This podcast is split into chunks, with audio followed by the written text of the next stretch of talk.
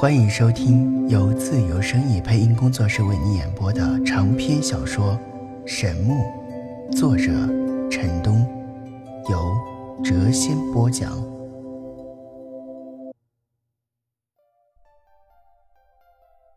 欢迎收听《神木》第二十八集。你姐姐能把我怎么样啊？死败类！我早晚要把你抓进宫中做太监。小公主怒气冲冲，简直要抓狂了呀！哎呦，你这个小恶魔果然狠辣无比啊！哼，恐怕你永远也没有那个机会了。这辈子你就给我乖乖的做侍女吧。好了，不要吵了，你睡另一张床。明早我们还要赶路呢。小公主气的是咬牙切齿，恨声道：“不行，你必须给我单开一个房间。”我是楚国的公主，怎么能够随便和一个男子共处一室呢？陈南道：“小恶魔，你不要得寸进尺啊！你若不老老实实的睡在另一张床上，干脆过来侍寝吧。”小公主闻听此言，吓得脸色一阵的发白。忽然，陈南的心中涌起了一股强烈不安的感觉，他觉得暗中正有一个修为恐怖的高手在盯着他。但当他仔细去感应时，那种感觉又在刹那间消失无踪了。难道老妖怪真的跟下来了？但他为何没有出手呢？他心中一阵的狐疑，他咬了咬牙，暗暗的做了一个决定。陈南来到正在生闷气的小公主身边，快速点了她几处大穴，令她身不能动，口不能言。小公主一阵的惊慌啊，眼中露出了恐惧之色。陈南却是一脸凝重之色，体内的真气汹涌澎湃，身体散发出淡淡的金光。他运功于手指，点点金芒，淡淡毫光在他指尖乍现，十根手指在刹那间晶莹生辉，光芒璀璨。他的耳边回响着他父亲当年的话语。困神指能够封人精血，锁人功力。施术者若不及时为受术者化解，受术者半月之内则会血脉枯竭而亡，一定要慎用。这门指法威力无边，炼至最高境界可困神封仙，但功力不足时，千万不可冒险施展，不然会大伤元气。陈南没有一丝的把握，他不知道以他此时的修为能不能顺利施展出困神指，但老妖怪给他带来的压力太大了，令他不得不冒险一试。他弓形九转，最后双手齐动，一道道金色的真气透指而出，钻入了小公主的体内，噼啪之声不绝于耳，金光。令整个房间光芒闪闪，陈南感觉阵阵的倦意向他袭来，他脸色一阵的苍白呀，汗水一滴一滴的自他耳鬓流下，直到最后一道真气被打入小公主的体内，他彻底的虚脱了呀，无力的软倒在地。过了好长时间，他才恢复了一点功力，勉强的能够从地上站起。他感觉身体虚弱无比，连忙打坐调息。直至一个时辰之后，他才睁开了双眼。陈南暗道：“总算成功了，恐怕这几天不能够和人动手了。但愿老妖怪没有那么大的神通，能够解开困身之力吧。”出了燕京以后，小公主是他唯一的护身符，只有将小公主牢牢地掌握在手中。他才能够逃离楚国。小公主将这一切看在眼中，虽然不知道陈南到底对她做了些什么，但知道肯定不是什么好事。她心中满是怒意，看到陈南虚弱的样子，她不禁露出了幸灾乐祸的神色。陈南走过去，解开了他的哑穴，道：“小恶魔，你不要幸灾乐祸。”我要是有个三长两短，你就死定了。我已对你施展了困神指，这个世上除了我以外，没有人能够为你化解。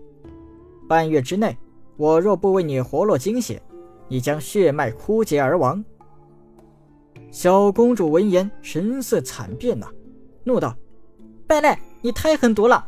我和你无冤无仇，你竟然对我施展了那个什么破指法，卑鄙无耻，下流无德，恶心透顶，无耻至极！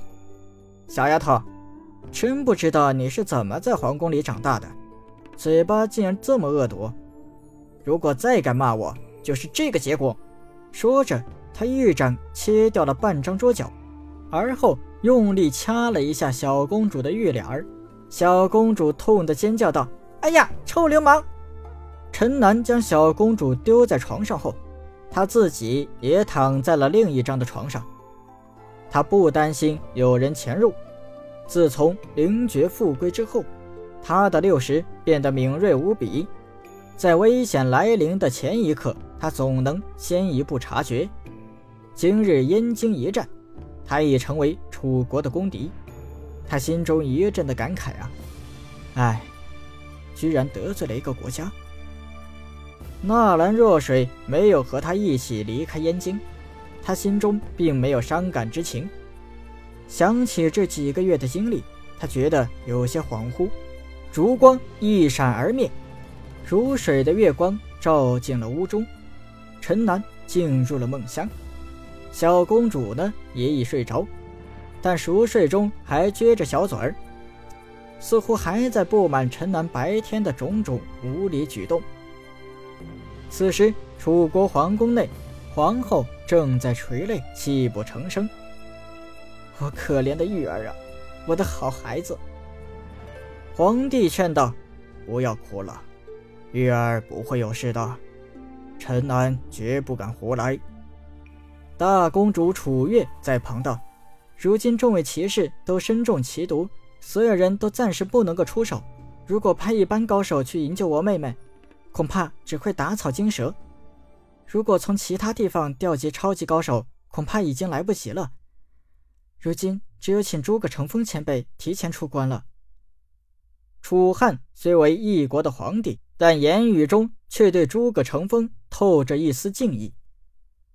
诸葛前辈虽然是一位绝世高手，但他被神兽麒麟重伤之后，一直闭关不出。此时如果惊动他的话，恐怕不妥吧？皇后闻听之后，脸上露出了一丝希望之色，道：“你们知道这个老人家在哪里疗伤吗？”楚月道：“其实诸葛前辈一直在宫中疗伤。”皇后大喜呀，道：“明日无论如何也要将诸葛前辈给请出来，我实在是放心不下玉儿啊。”楚汉叹了一口气，：“也只好如此了。”万籁俱寂，夜格外宁静。此时，所有人都进入了梦乡。一道绿光如风驰电掣一般来到了陈南所在的小镇。绿光中是一道枯瘦的身影，几次闪灭后，那条发着淡淡绿光的身影飘进了客栈，径直来到了陈南所在的房门之外。房门被无声无息地推开了，枯瘦的身影闪进了房中。睡梦中的陈南似乎有了什么感应，身体泛出淡淡的金光，来人一惊啊！身上的绿光一闪而逝，他立身之处仿佛出现了一片虚空，月光在那里也消失的无影无踪，绝对的黑暗，所有光线都消失了。陈南身上的金光慢慢的消失，似乎失去了应有的感应，来人仿佛消失在了黑暗中，只有一片无光的虚空。在房中慢慢的移动，后羿宫漂浮了起来，而后熟睡的小公主也飘了起来，如受招引一般，迅速向那片虚空飞去，眨眼间消失在了那片黑暗的领域中。房门无声的开合之后，如水的月光再次照进了屋中。然而，陈南床上的后羿宫和另一张床上的小公主已经消失不见。绿光如闪电一般离开了小镇，在镇外的荒野之处停了下来。淡淡绿光在这荒野之地如同幽冥鬼火一般。绿光中的枯瘦身影点了小公主身上的几处穴道，伸开双手，不停地在她身上拍打，噼啪之声不绝于耳。绿光如水一般向小公主身体内涌去。如此过了约有半个时辰，枯瘦的身影才慢慢的停止了动作。他背起小公主，重返小镇。一道绿光如幽魂一般出现在了陈南的屋中。小公主漂浮到床上后，绿光便消失不见了。第二天清晨，陈南醒来之后大吃一惊啊！后羿宫不翼而飞。他与生俱来的灵觉竟然失去了作用，对夜里发生的事情毫无所知。来人若想取他的性命，简直易如反掌啊！他惊出了一身的冷汗。他急忙向小公主的床上望去，只见小公主还在香甜的睡着。他稍稍的安了一下心，洗漱之后，他拍开了小公主的穴道，将她摇醒。讨厌，谁敢打搅本公主休息呀？小公主明显还迷迷糊糊，待到她清醒过来后，一把推开陈南，紧张的道：“贝蕾，你你干嘛？叫你起床。”陈南边说边探寻小公主体内的气息，他一下子探查出，曾经有人企图化解她的困神指力，但没有成功。小恶魔。赶紧洗漱，说吧。他向院中走去。来人竟然能够无声无息地来到我的屋中，躲避过我的灵觉，他的修为恐怕已经超越了五阶境界，不然我不可能一无所知。十有八九是老妖怪无疑，可是他何须如此偷偷摸摸的呢？陈南回想起老妖怪以往的种种，发现他始终扑朔迷离，让人。猜不透，看不清。从开始到现在，他好像一直对我有什么图谋，不然他绝不会任我反处。可是他到底想在我身上得到什么呢？陈南百思不得其解。